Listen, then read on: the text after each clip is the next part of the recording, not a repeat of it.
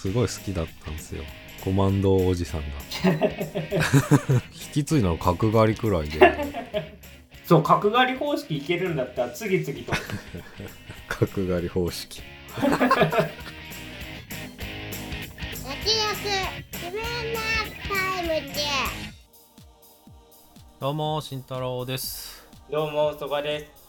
この番組は映像業界で働く編集マンとアニメ業界に携わる構成作家が映画について話すラジオです。ということで始まりましたけども。はい。えっとですね、シネマトゥデイを見ていたら、まあ、気になる記事があったのでご紹介したいなと思います。えー不審のマーベル、アベンジャーズオリジナルメンバー復帰を検討という内容なんですけども、まあ、最近、アベンジャーズシリーズがちょっと人気低落してるっていうね、あの状況を受けてですね、はい。まあ、マーベル・スタジオの親会社の、まあ、ディズニーの、えー、と CEO の方がですね。そのディズニープラス用にドラマシリーズを量産したことが、まあ、観客の集中力とか関心を削ぐ結果につながっているっていう。評価をしていてまあそれはその通りだぞと思うんですけどそうですね。その巻き返しを図るためにですねアベンジャーズのオリジナルメンバーを復帰させるという計画が持ち上がったっていう内容なんですよね。でそこでエンドゲームで一応幕引きを迎えたアイアンマンと,、えー、とブラックウィドウを復活させるっていう内容だってことでうんまあ俳優さんとのね具体的な話し合いとかはまだ進んでいないので、まあ、仮に呼び戻せたとしても出演料がネックになってくるんじゃないかっていうふうにまあ記事は締めくくられてるんですけどいやこれはなくないですか？復活とかされたら俺めっちゃ冷めるんですけど。うん。この2人を。それはそうですけどまあ本当にのっぴきならない状況になってきちゃってるんでね。まあディズニーならやるだろうなっていうのは。いやそうですよね。とは思うんですけどね。てかブラックウィドウなんかそもそも揉めてたよね。揉めてましギたね。ャラとかで、ね、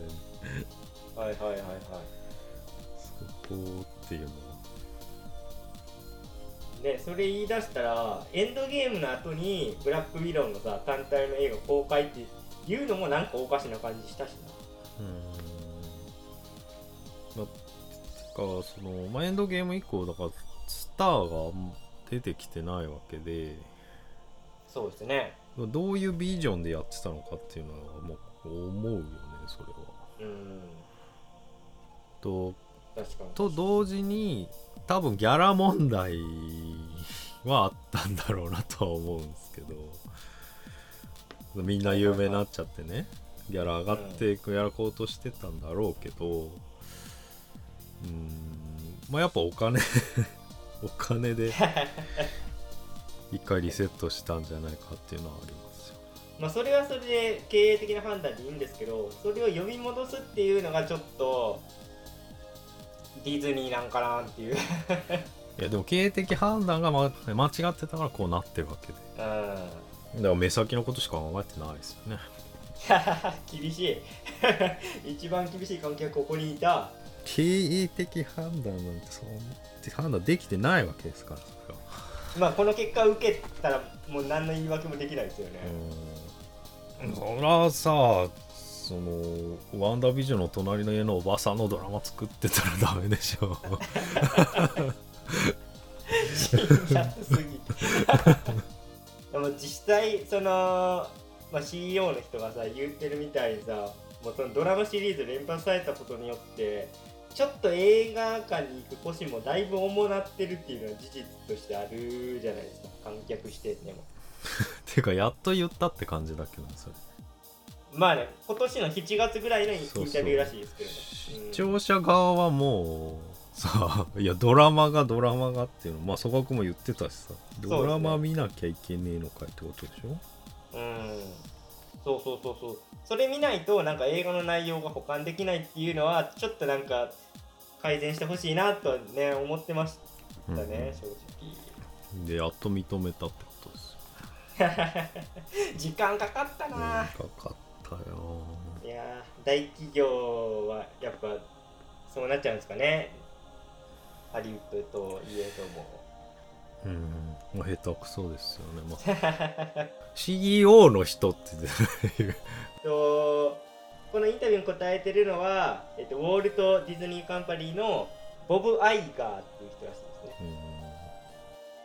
うん、一応あのボブ・アイガーさんねググってみましたけどあのー任期を2026年まで2年延長ってことなんで結構ね今後もコミットしていく感じでしょうね。今ちょっとあれですね。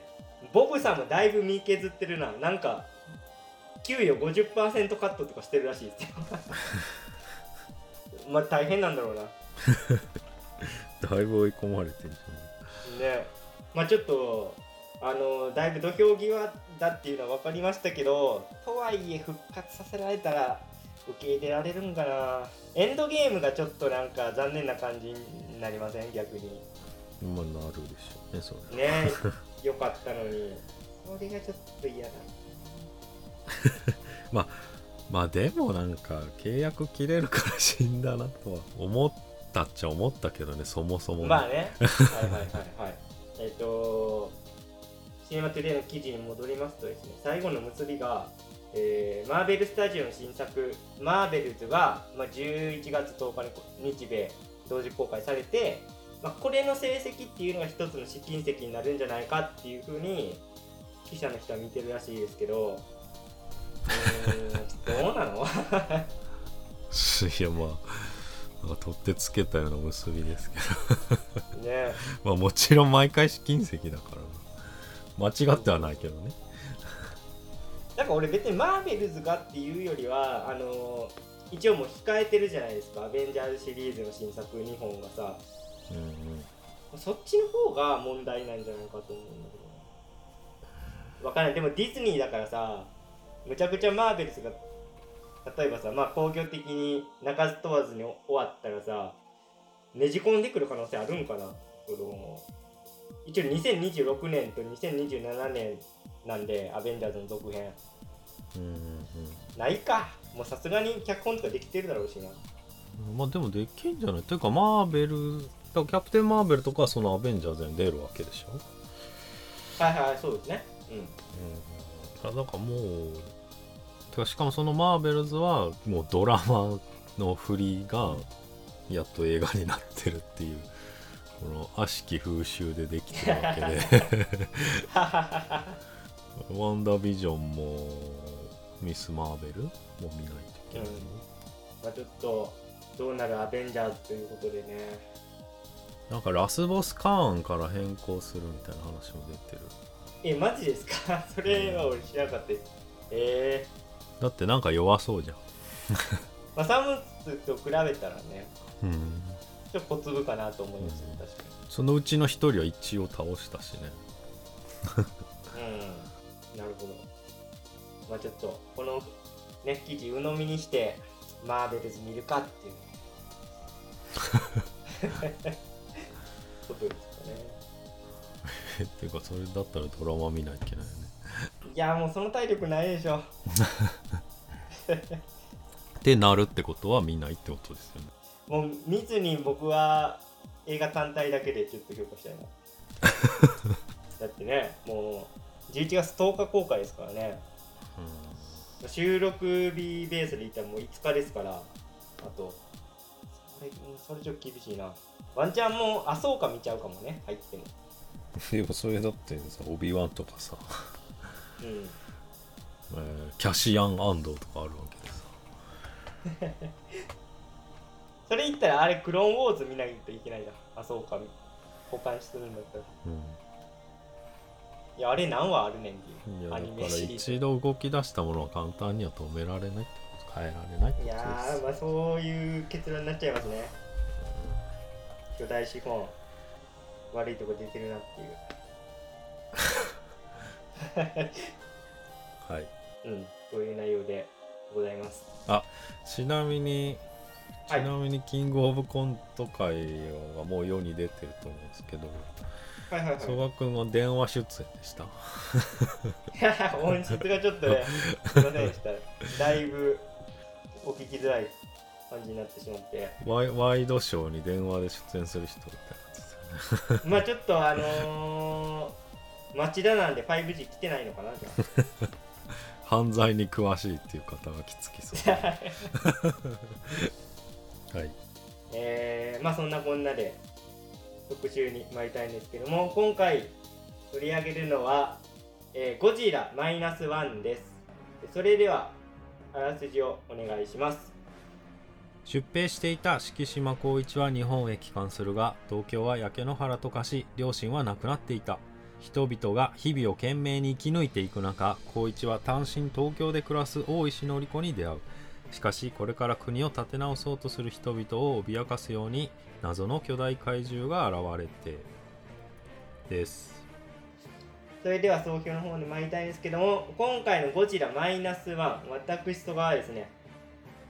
正直微妙でしたね。あのーまあまずいいとこを挙げるとですね映像となんか VFX のクオリティっていうのはすごい。予想のだいぶ上を行ってたっていうか、まあ、だいぶ100点上げてもいいぐらいのすごい迫力のあるクオリティでちゃんとゴジラが怖かったですしなんかここは明らかに CG だなみたいな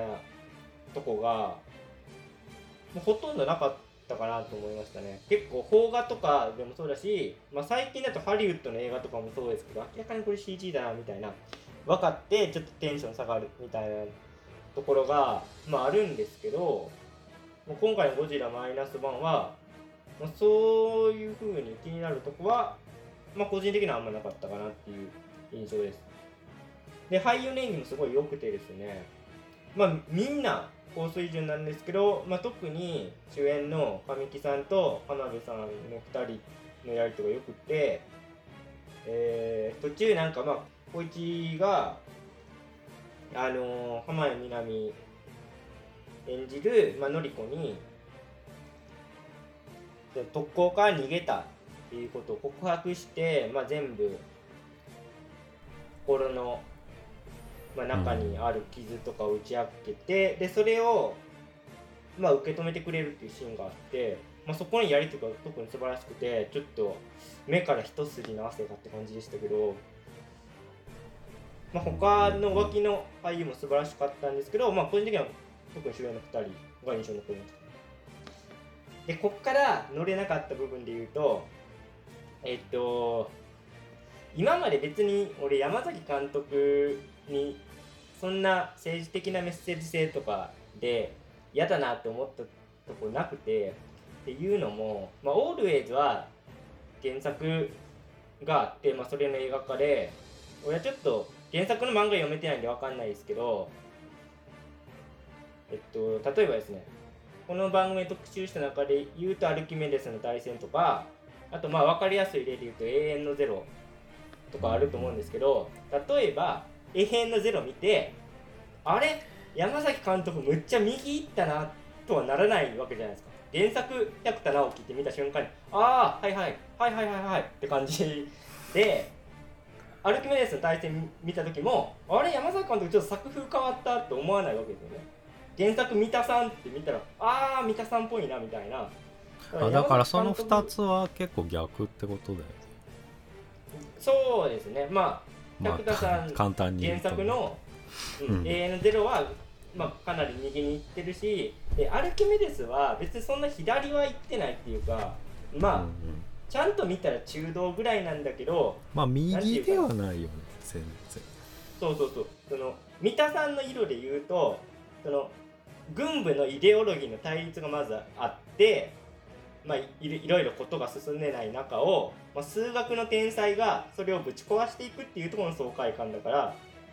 そのイデオロギーの対立をもう天才的な頭脳が乗り越えていくっていうまあ三田さんっぽい。いかにもそういうさ今でいうインベスター Z とかもそうだけどすごい頭のいい高校生たちが既存の日本の企業の仕組みとか価値観をどんどん破壊していくっていうとこはまあはいはいはい三田さんっぽいなみたいな。まあアルキメデスもそんな感じ。まあ保守ではないですよね。そうですね。なんで別に山崎監督はあれ？永遠のゼロから比べたらだいぶ中道いったなとはならないんですよね。別に。でも今回のゴジラ見た時にちょっとなんかそこの料理で例えるとちょっと味付けが合わなかったなっていうかなんか別にむっちゃ右に行ってるとも思わないし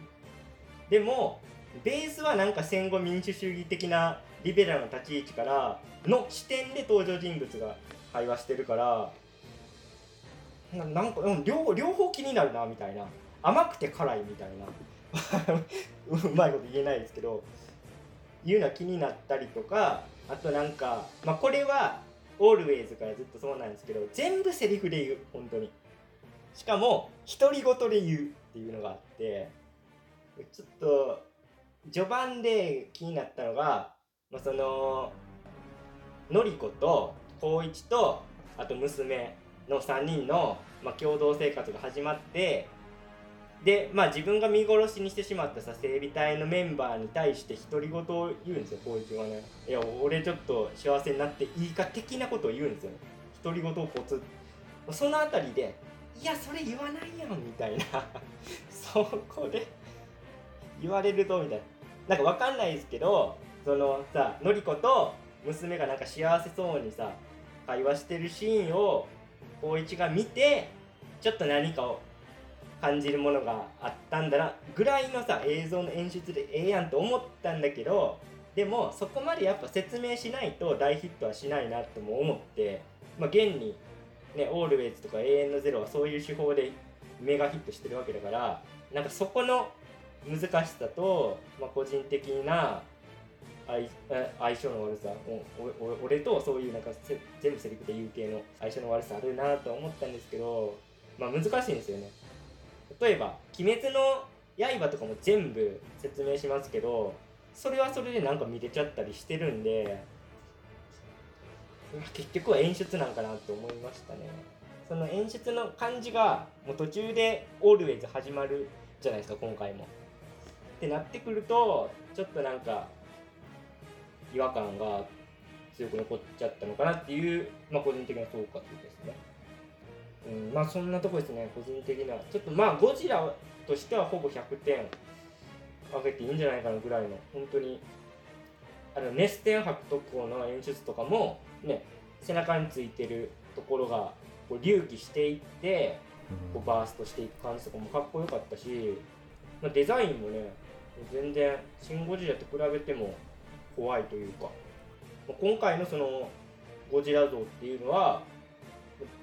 結構歴代の中でも俺はデザイン的に好きだし、まあ、作中のねその扱われ方ちゃんと人間の敵として描かれるゴジラ像っていうところで見ると、まあ、それはそれでああなんかこのやり方で山崎監督来たんだっていうところのなんか新鮮さみたいなものは感じてたので、まあ、ゴジラさん周りは100点だけどちょっと人間周りというかヒューマンドラマ周りで、まあ、ちょっと個人的には乗れなかったなっていう、えー総評でございます。ということで、えー今回のゴジラマイナスワンなんですけども慎太郎さんはいかがだったでしょうか？うんあえー僕はね最高でしたね。おおいややっぱやっぱね今日スッと入ってくるっていうかなんかこう、まあ、ちゃんとドラマパートが流れてるっていうかそのちゃんと最後に収束収束する。ゴジラっても何の象徴なのかっていうのを丁寧にというかもう本当に素直に頑張ってたなっていう感じがすごいあってだからなんか変なこの人のこれ変だよなっていうのはあんまなかったからなんか神木くんに乗れるか乗れないかまあだいぶ大きいかなっていうのは思うかな。だからドラムパートがなんかっていう人はやっぱ多いから、まあ、そこに乗れるかどうかですよね。だからでもねやっぱりなんか欠損を抱えた主人公を、まあ、ちゃんと描いてたなって思ったな。だから全部セリフで言うのもあるけどなんか今回はそこまでは僕は気にならなかったっすね。だからやっぱねオリジナルで やるのがいいかなとか思ったっすね。おおー面白い。ちょっと俺と逆の感想なんで。あのーだから鎌倉物語 Destiny 鎌倉何が Destiny やねんって感じだけど、まあ、あれも中盤に堤さんのキャラクターがすっごいいいエピソードなんだけどその後なんか主人公がなんか無理やり映画を畳むために、まあ、ヒロイン助けに行くみたいななんか軽い話が後についてくるっていうなんか変な構造になってったからまあそれはうん、まあ、原作ありきというか まあ主人公をそうしないといけないっていうかさなんかすごい縛りをすごく感じてたから今回の脚本はね本当にもうほん入ってきましたね。ちなみにあの Destiny の、えー原作者は Always の人と一緒ですね。うん。まあ合ってないやらもんじゃないってもなもんだけどまあその短編をねでも組み合わせる必要があってそこにねちょっと弊害が出てたなっていうのは思うんでうん。まあ本当原田さんもそうなんだけどやっぱオリジナルがいいんじゃないかなって。そんなめっちゃ難しいことやってるわけじゃないですじゃないですか今回も。シンプルな。ストーリーラインとしてはそうですね、うん。だから神木君のところはねやっぱりね最初のふあの島？ちっちゃいゴジラの時からまあ失敗したなって思って見てるとちゃんとそれが、まあ、トラウマじゃないけどまあ言っちゃうともうマイナス1になってるわけですよねそこでもね。うんいろんな意味があるけど。でその浜辺美波と子供とあ浜辺美波と結婚しないってところがなんかちゃんと脚本上すごく意味があるなと思って。で子供にね自分は父親じゃないって言っちゃうんだけどうわひどいセリフだなってめっちゃ思ったわけですよ。そんなこと言うと思うんだけど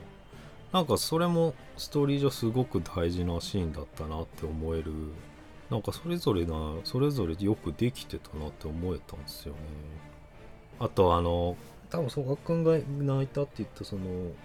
場面だと思うんだけどあの浜辺美波と娘のことがこの子供のことをなんか幻だと思うみたいな。そうそうそう夢だ夢じゃないかみたいなことを言うんだけど、まあ、それはそれでほんとひどいセリフでね。だってこんな一生懸命生きてるのに夢だって言われるってもうちょっと主人公サイコパス的なところを感じるんだけど。まあまあぐらいの そのす先へ進めない？未来へ進めなさっていうのはなんか主人公像としてなんか強度があって僕は納得しましたね。で結局ゴジラはその超えなきゃいけないものの象徴として序盤に、えー、と失敗して最後立ち向かうわけじゃないですか。いやもう美しかったですね。まあ本当に集大成ザキヤマさんの。だから今までその偶然かもしんないシート的かもしんないですけどこの、まあ、戦争だったり戦後だったりに向き合ってきたわけで、まあ、多分その度に何かその、まあ、もちろん蓄積それまで蓄積したものもあっただろうし、まあ、それなりに山崎監督に何か考えるところがあったんだなっていうのを今回ぶつけてるぶつけることができてると思って本当に本人も集大成って言ってたけどえ今までのあれらが意味があったんだなって思いましたね。でもうあのーゼロ戦に乗ってあ、まあ、ゼロ戦って新型の飛行機乗ってゴジラと対峙してさあの今回のオリジナルの象徴的な曲あるじゃないですか。はいはい。ストリングスの。もうあの時にねまあ涙出てはないけどもうすごい感動しましたねゴジラと向き合う神木くんで。でその後はまあいついつものっていうか伊福部ゴジラセットの曲で もう十分熱い。だからそれがなくても俺はすごく感動したしその後はもうゴジラの王道セットであこの映画最高だなって思いましたね。だからその主人公が立ち向かっていくっていうのはなんかこの前もう過去回で無理やりねじ込んだスペースゴジラの江本さんにつながってくるその一人の男がゴジラと向き合うみたいなところをにかなり近いなと思いましたね。そうですね。うん。もうだから家族パートだから家族パートも別にそんな長いこと全然感じなくてまあポイントポイントでちょっとずつやるし、まあ、それを背負いながらもなんか海で嫌い掃除してたりなんかポイントだけで一応紡いでたんで僕はそこまで気にならなかったですね。まあそのセリフぜ全部言うはあるけどあるしまあ神木君と浜辺美波でまあ有名俳優使ってっていうとこあるんですけどまあ脚本はすごく流れるような納得のできるものでしたね。で「シン・ゴジラ」がかなり大きな存在だっだったというか「シン・ゴジラ」があったからこそあのゴジラの造形っていうのもちょっと遊ぶくらいのバランスだけどあれができたんだなとも思ったし、まあ、前回は政府中心でやってたけど今回は民間まあツッコミどころありますけど、まあ、今回は民間でやってるなとか、まあ、かなり下敷きにはなってるなと思いましたね。まあいろいろ小ネタもあるけど「ゴジラ70周年」もう本当にふさわしい作品。あのもう羨ましいっすね。もう僕がやりたかったなっていうぐらい。2023年のゴジラ本当にすごい作品できたなと思いました僕は。って感じです。はい、えー、久々にでちょっと我々2人で賛否が分かれる内容ってことですね。あのー、まあ、慎太郎さんも言ってましたけど今回のその山崎監督の問題設定は俺もすごいと思ってて慎太郎さんが乗り越えるべき壁、主人公が乗り越えるべき壁がゴジラになっているっていうのはまさにそうで今までは例えば原発のメタファーだったり、うん。あとまあ戦争で亡くなった英英霊の集合体としてのゴジラみたいなところ。初代ねとかはそうそうそうあったんだけど今回は本当に主人公が戦争で抱えた心の傷っていうかそういう戦争の負の記憶の象徴的なポジションにゴジラがいてうんでそれを倒すことによって戦争が文字通り終わるっていうさ、うん。主人公の。でも分かるしそのテーマ設定自体はすごい俺もうまいと思うわけよ。主人公が乗り越えるべき障壁の一つとしてゴジラを置いたんだな。その問題設定近年のゴジラシリーズになかったな。それは面白いなと思うんだけどそのさまあ最後まあ結局浜辺美波は途中死んだと見せかけて生きてるわけですよね。で最後病室で2人が対面してその時のセリフでいやわざわざ浜辺美波さんにさ「王さんの戦争は終わりましたか? 」もうグー。グーっていうさ。いやわかるけど。えでももう山崎さんはもうこれ散々やってきて思うけどまあそういう人じゃんだって。いやし知ってたけど。もう今更でもなんか抑えめにやってる時もあったじゃん。まあスタンドバイミードラえもん的な感じだなって思って、まあだ全部言うじゃん。その生きてたっていう展開もご都合主義のように見えてただ、うん。その神木くんが特攻して死ぬっていう選択を取らなかったことがそこにつながるから、まあ、一つ工夫一つ役が乗ってるから全然意味のあるエンドだったなって思えたんですよね。だから死んでたら会えないわけで。まあ、そうだけど、まあ、100歩譲って、まあ、浜辺さん登場させるにしてもいや放射能直撃食らってて肌の一つもただれてないっていうか、まあ、わかんないけど包帯の下はめっちゃひどいことになってる可能性あるけどあれでもへ首変に皮膚変になってたよね。なんかねそうそうああとみたいな。G 細胞でしょ。平成ゴジラでいうと。なんかパンデミック説あるらしいですけどまあ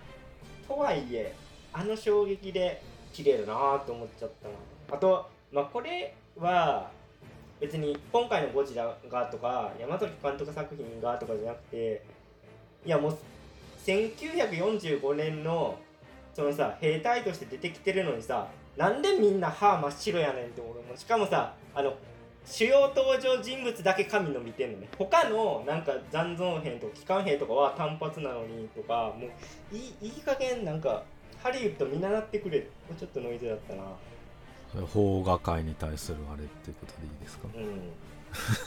いや邦画でもやってるやついるよ。例えばあのー二宮君がさやってたなんていうかラーゲリックとかはちゃんと単発でやってたけどいやもうなんか綺麗すぎるみたいな、まあ、仕方ないんだけど。まああと戦争まあその神木が乗り越えるべき象徴でもあるしなんかその他もろもろのそのみんなが乗り越える戦争の記憶っていう象徴でもあったよね。その民間でみんな手伝ってくれたっていうさ。だからねあのあのツッコミ突拍子もない作戦もね俺は熱かったな。まあだから吉岡さんはまあいつもの吉岡さんだなっていう感じはありましたけえだからもう完全にオールウェイズその佐々木蔵之介さんがむっちゃ堤真一さんポジションではいはいはいはいこうまあまあこういうアプローチねみたいな。あれ別にもよかっむしろ良かったんですけどそんなさ、まあ、民間の人巻き込んで家族がいる人たちは去ってもらっても構わない。こうまあ何人か帰るわけ。でその後にでも日本軍と比べたら必ず死ねっていうわけではないんですよね。だったらいいじゃないか。みんなやろうぜ。うわーみたいなどだ。からそこでさ佐々木蔵之介のさキャラクターがさなんか貧乏くじを引きに行こうぜっていうさあの嫌い掃除の時に言ってるわけで、まああそこで佐々木蔵之介のキャラクターが出てきてもよかったなとは思ったね。あそうですね。あの全然違う人が言いますからね。そうそうそう。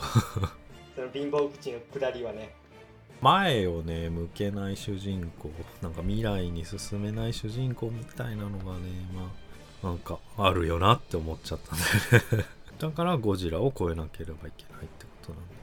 だからさだからタイトルもさあんまかっこよくないけどね。マイナス one っていうのはさ。語呂的にも。 Destiny 鎌倉ものがたりとかいう路線じゃないから俺全然。えでも俺はね同じ路線だと思うけどマイナスワンマジで？マイナスワン？響きがねマジですか？俺なんかそのテーマに込めて山崎さんのインタビューとか見てたら、まあ、戦後ゼロから復興しようとしているところにゴジラっていう災害がまた来てマイナスにいってしまうっていうのはああなるほどとは思いましたけどね。それは意味の話でしょ？うん。いや俺意味はもうめっちゃ意味のあるマイナス1っていう意味あ意味はわかるでけどいや最高のタイトルだと思うんだけど響きですよね、そうなんだ。俺全然そこは引っかからなかったですね。あと読み方わかんない問それね。マイナス1.0なのかマイナス1なのかね。題いやだからマイナス1にもまあ神木君のこともあるしでもいろんな意味があるよね。あのまあ戦争終わって復興していかなきゃならないとか、まあ、その時代を象徴してたり、まあ、そこにゴジラがやってくるっていうマイナス1もあるし。まあねあの神木さん演じるねまあ光一の立場に立てばまだ戦争が終わってないからうんうん。ゼロにいけてないっていうか、うんうんうん。ね戦争引きずってるっていう意味でのマイナス。これ初代ゴジラの前作だからマイナス1でもあるよね。あそうね。時系列的にそそうそうそうまあもちろんエピソード0よりかはいいんだろうけど。まあそういうエピソード0ってほどでもないし、うん。まあ意味は本当にねいいと思うんですけど。あとあれですね。初日はかなり大ヒットスタートですか。まあ超超満員でしたね。あそうですね。それは初日。あれは初日かな。俺は2日目で見たんですけど前2列はちょっと空いてましたけどそれ以外はもう全部入ってて。日比谷は取れなかったかな。ええうん。まだ日本橋で見たけど。まあだから日比谷あたりはなんかちょうど、まあ、銀座って感じで、まあ、一番近い。あの映画作中の舞台に一番近いところ。だけど確かに破壊されてたわ、そうそう今回。そうまあでも本当街並みね違和感なかったね。ねすごいですね。そのオールウェイズの頃からね背景に CG 使うっていうのは本当に上手でしたけど、うん。まあ、今回もさらに進化しててさすが白組だなと思いましたねだからオールウェイズを経てきてるっていうのもまあ意味があるよね。うん。ありますねまあ、かなりトリッキーなことを時代背景だとは思うんだけど、まあ、逆に良かったまであるよね。もう本当にまあ、こうやって話してると思いますけど、まあ、慎太郎さんが言ったみたいに集大成になってるんだなっていうのはありますよね。映像からもうだいぶ読み取れるし、うんうん。そういうまああとあれだよね。中継してた記者たちのジャーナリズム魂はちょっとツッコミどころというか。あれはラジオマンかな。ラジオマンああそうですね。そうだよね。命がけだったらもちろん。まあ死ぬだろうなと思ってたら普通に死にましたね。なぜ安全だと思ったんだうんだからその当時の兵器戦車とかだから神木君が乗った戦闘機とかはなんか計画段階まで行ってて、まあ、飛べなあまあ戦闘機は特に作中あの言及はあるけどあの、まあ、量産までいかなかった兵器じゃないですか。うんで戦車もなんかそういうことに近いものらしくてえとか、まあ、高尾とかまあ まあそこら辺もパラレルなんだよね今回ね。だから大事なのー、うんうんは。またその今この現ていうかこの世界とは違った未来を歩もうとしてるに日本みたいな。レールが分かれた日本みたいな。まあそこもちょっと面白いんだけど高尾が速攻変換されたりね。その米ソ冷戦冷戦はまだ始まってないけど、まあ、米ソのその緊張関係っていうのをうまく使ってました、まあそれでいいのかっていうのはあるけど、まあ、まあそういうことなんだろうという、まあ、納得するしかないけど。だから速攻さ武器が返ってくるわけですよね。まあ最低限だけど。本土といえど戦車がさ手法ぶっ放していいっていう。もうアメリカは手を引いたなっていう マッカーサー手引くの早いなっていうなのは あるんだけどそのなんかそれぞれも戦争に間に合わなかった兵器だったりがこぞって出てきててで神木くんとあと同じ船に乗ってたなんかさ山田山田さんか。若い人。あの一番若いそうそうそう。は戦争に間に合わなかった人物じゃないですか。あそこら辺はなんかこうリンクしてって、まあ、そこもマイナスワンなんだなっていうとこありますよね。まあ、高尾の話出たんでちょっと入れ込んじゃいますけど高尾出すんだったらヤマト出してもよかったけどね。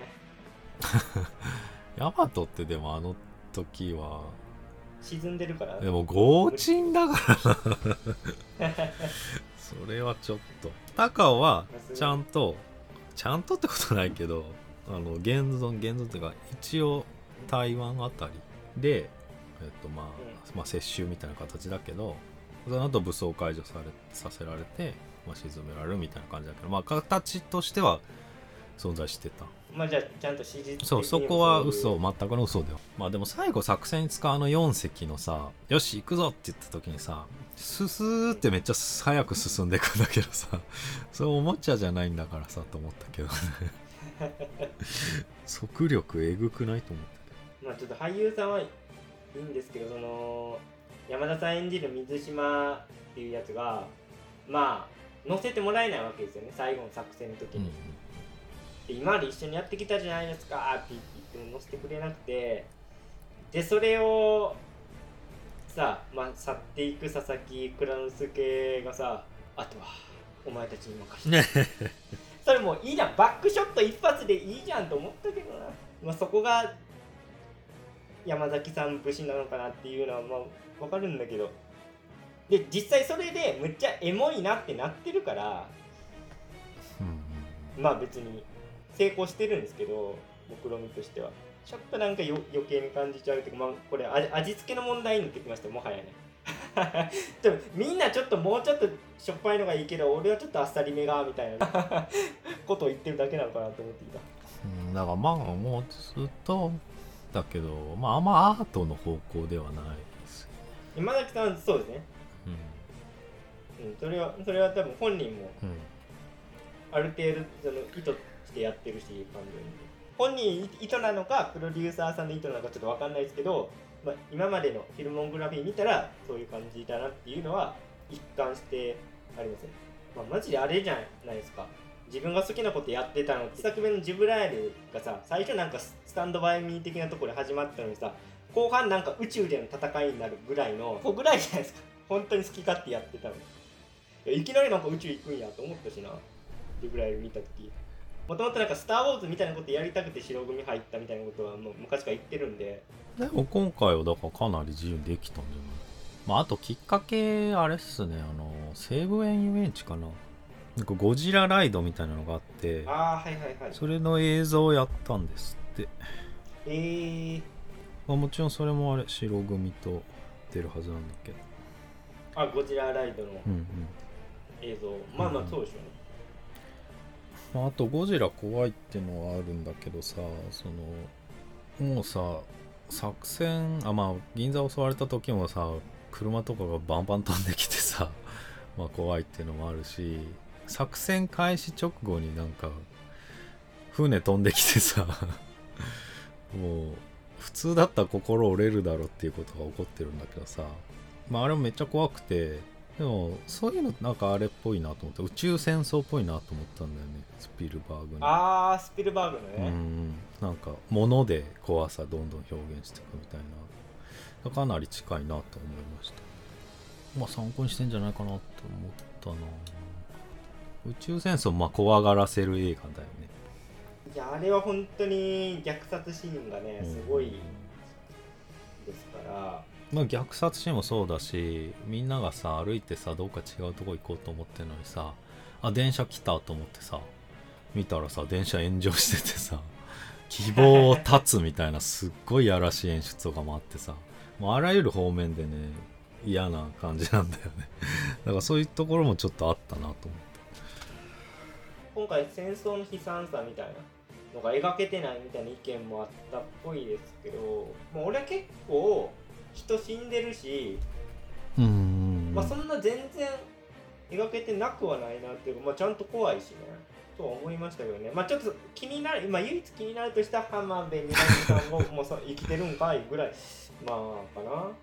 まあ、まああの巻き込まれ方とかね、まあ、戦争の悲惨さをねちゃんと描いてたからまあ 生きてたっていうね。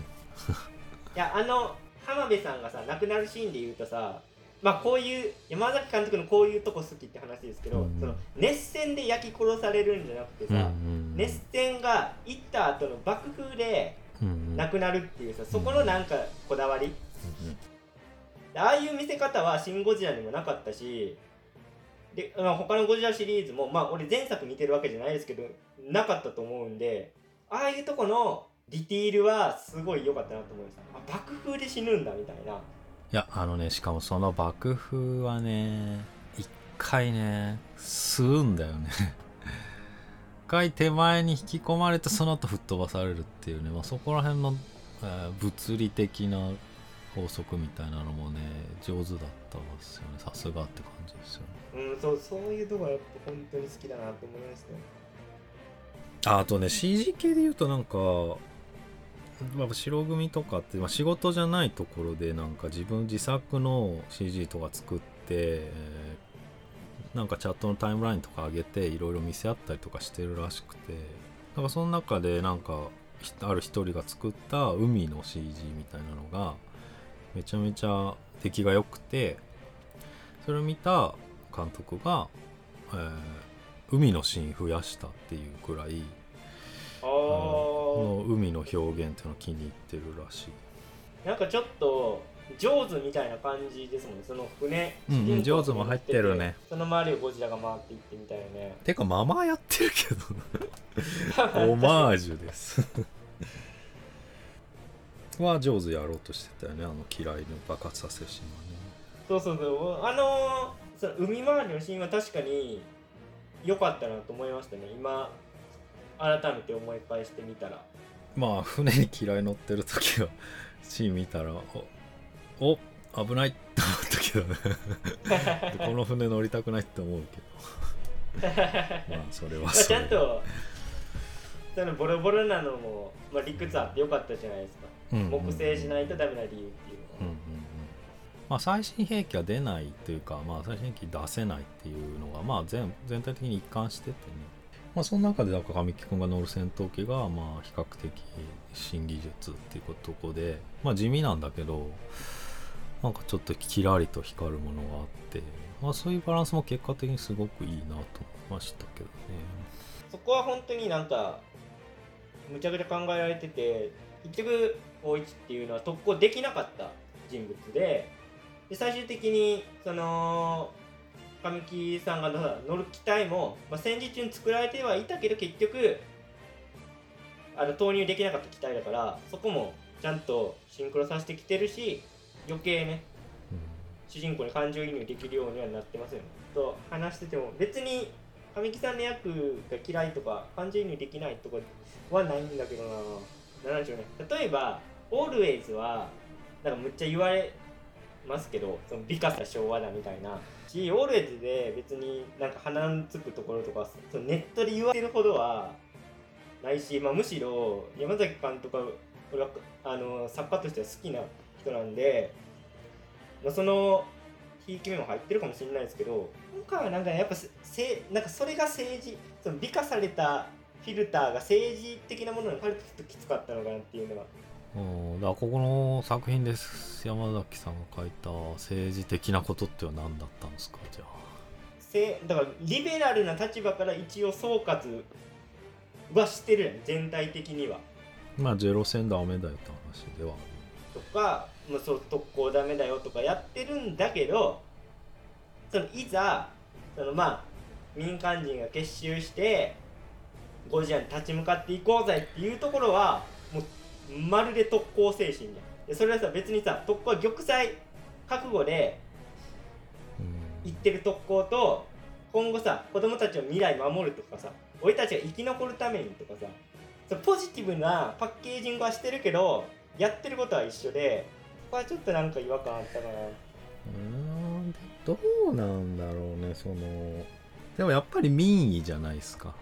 自らが選んだっていうことじゃないですかその動機が違うんじゃない？でもあのポジションにいたらさ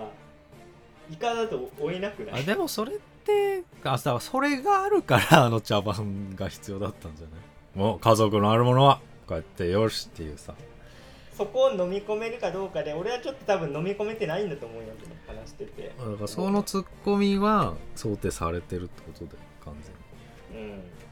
というかまあ意図的にその差別化を図ってる。ゼロ戦の特攻と意図的に差別を図いやってる。は測ってる。あのだから島にあの佐々木蔵之介さんがさ戦争を経験してないっていうのは幸せなことなんだよみたいなこと言う。その視点はちゃんとあるし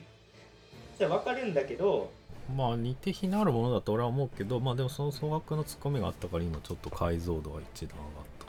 まあ自覚的だったんだな思いましたけまあ永遠のゼロはあれはもう百田さんのどねうん。味付けなんで、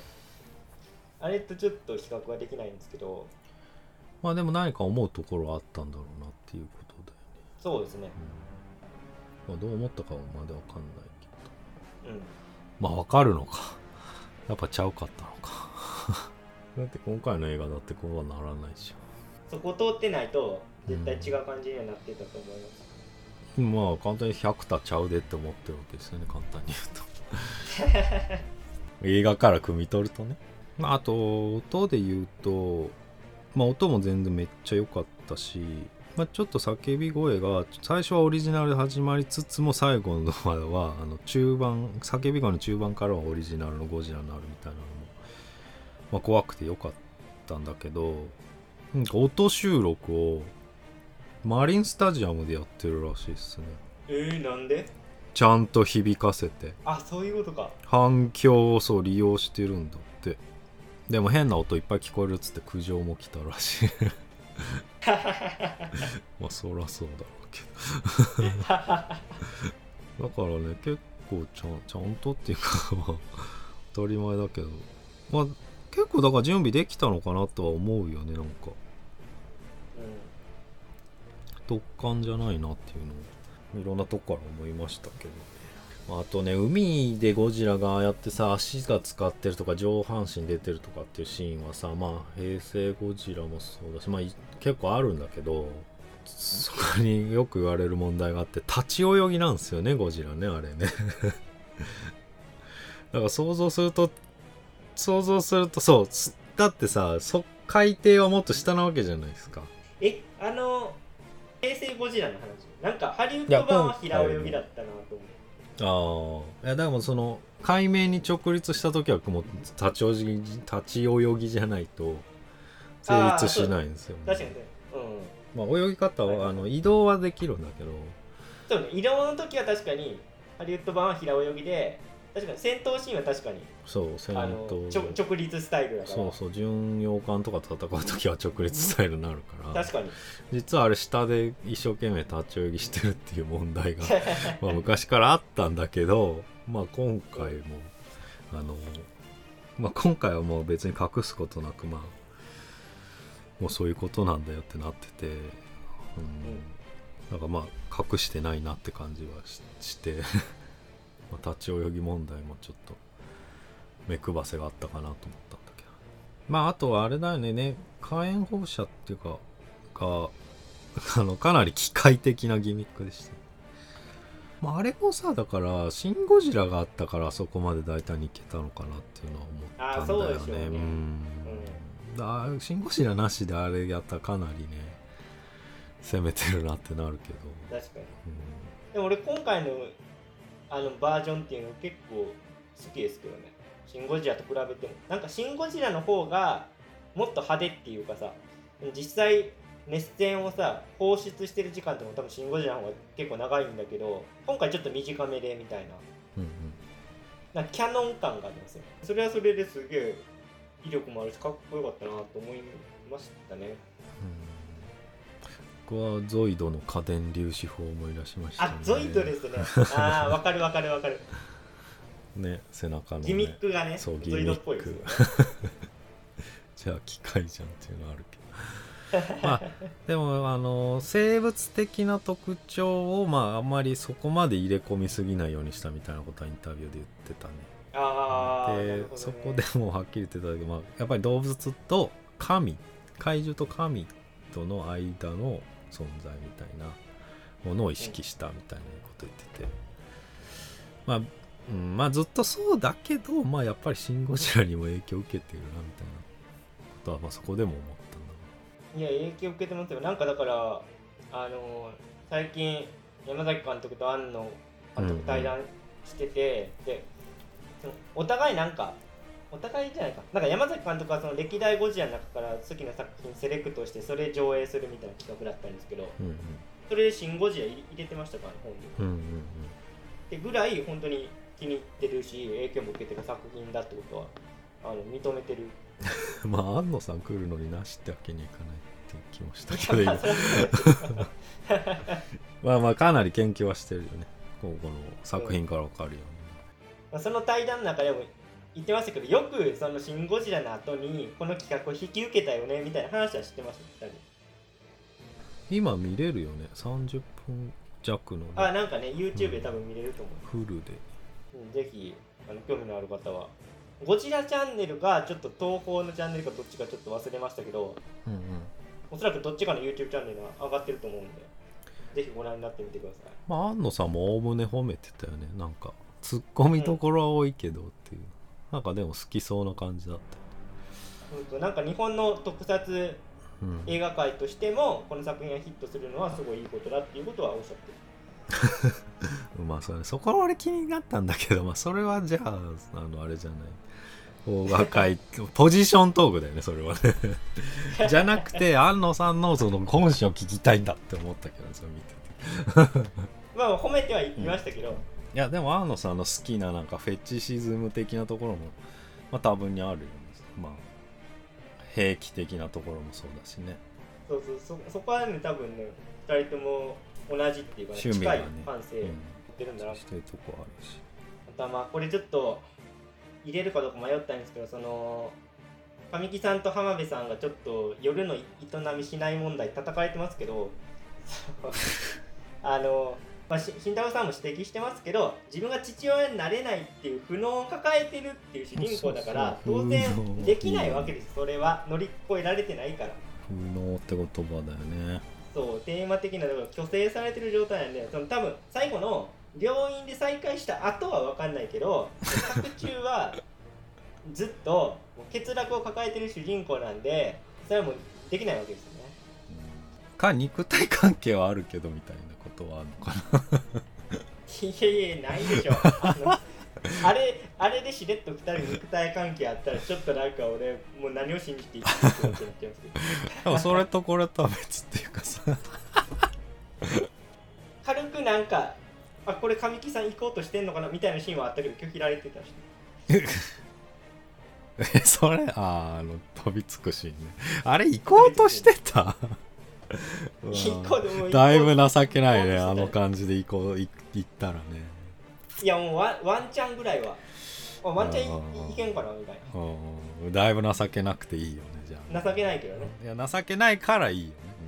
そう情けない主人公は最後あのヒーローになっていくっていうところがうんうん。いいわけだかいやだから肉体関係があるっていうのもそれはそれで情けなさに拍車がかかっていいなと思う。ら ある説だいぶむずいと思うけどな。いやルックがさ邦がその東映ルックでさかなりさ大衆向けだからその思えないだけでこれが小説とかだと別に全然あると思うけどな。そういう情けなさもひあのだからまあ人によってチューニング一つで全然そういうダメさ加減みたいなのが出るかもしれない。いやむしろ純文学ですそうそうそうそうだよねまあそこは想像してくださいっていう、言ってくださいみたいなね。いやそれは神木さんと浜辺さんの間に子供できるやんみたいな。まあそこはだから そこはねちょっともう。そこはちょっとそうそういうそういうんじゃないんで。いやでもできるやんかどうかは分からへんけど。まあ分かんないです。ここねこの本編の後はちょっと分かんないですけどね。本編の後はまあまあでもパンデミックが待ってるから。いやもうその説ありますからね。あの浜辺さんの首に残った後はあれはみたいな。うんうん。まあそこもシン・ゴジラ的だよね。ちょっとお土産置いてく感じね、まあコロナを経てっていうのも大きいと思いますけどね。まあこれ言うか迷いましたけど俺は逆に良かったなって話なんですけど最後だからエンドクレジットで、まあ、伊福部さんの曲とかも流れつつ全部紹介していくじゃないですか。キャストスタッフ、うん。脚本あじゃあ監督脚本 VFX うんうん。山崎隆って出てきた時に画面の中央でピターって名前止めてジラの声ガーンってきあーすごいオタクなんだなと思いましたいやそれはやっぱこういいなと思って。そこねちょっとねもう照れてさ行かないじゃんでしかもゴジラのゴジラの声とかかぶせないじゃん。自分の名前にさうん。でもそこやっちゃえるやっぱ山崎さんのチャーミングなとこはすごいなと思って。最後に歌うに近いものがあるよね。いやいやいやちょっとそれもオリンピックの映画じゃないですか。なんかでもね本当にインタビューとかでもなんか一時期より楽しそうに話してるかなってなんとなく思う気がす思ったんだよねなん。かかなりポジティブな感じで向き合ってたんじゃないかなって思いますよね、まあ、それを含めてね。そんなとこですね。はい。じゃあ今日はこの辺で、えー以上脱力。シネマタイムズでした。ありがとうございました。ありがとうございました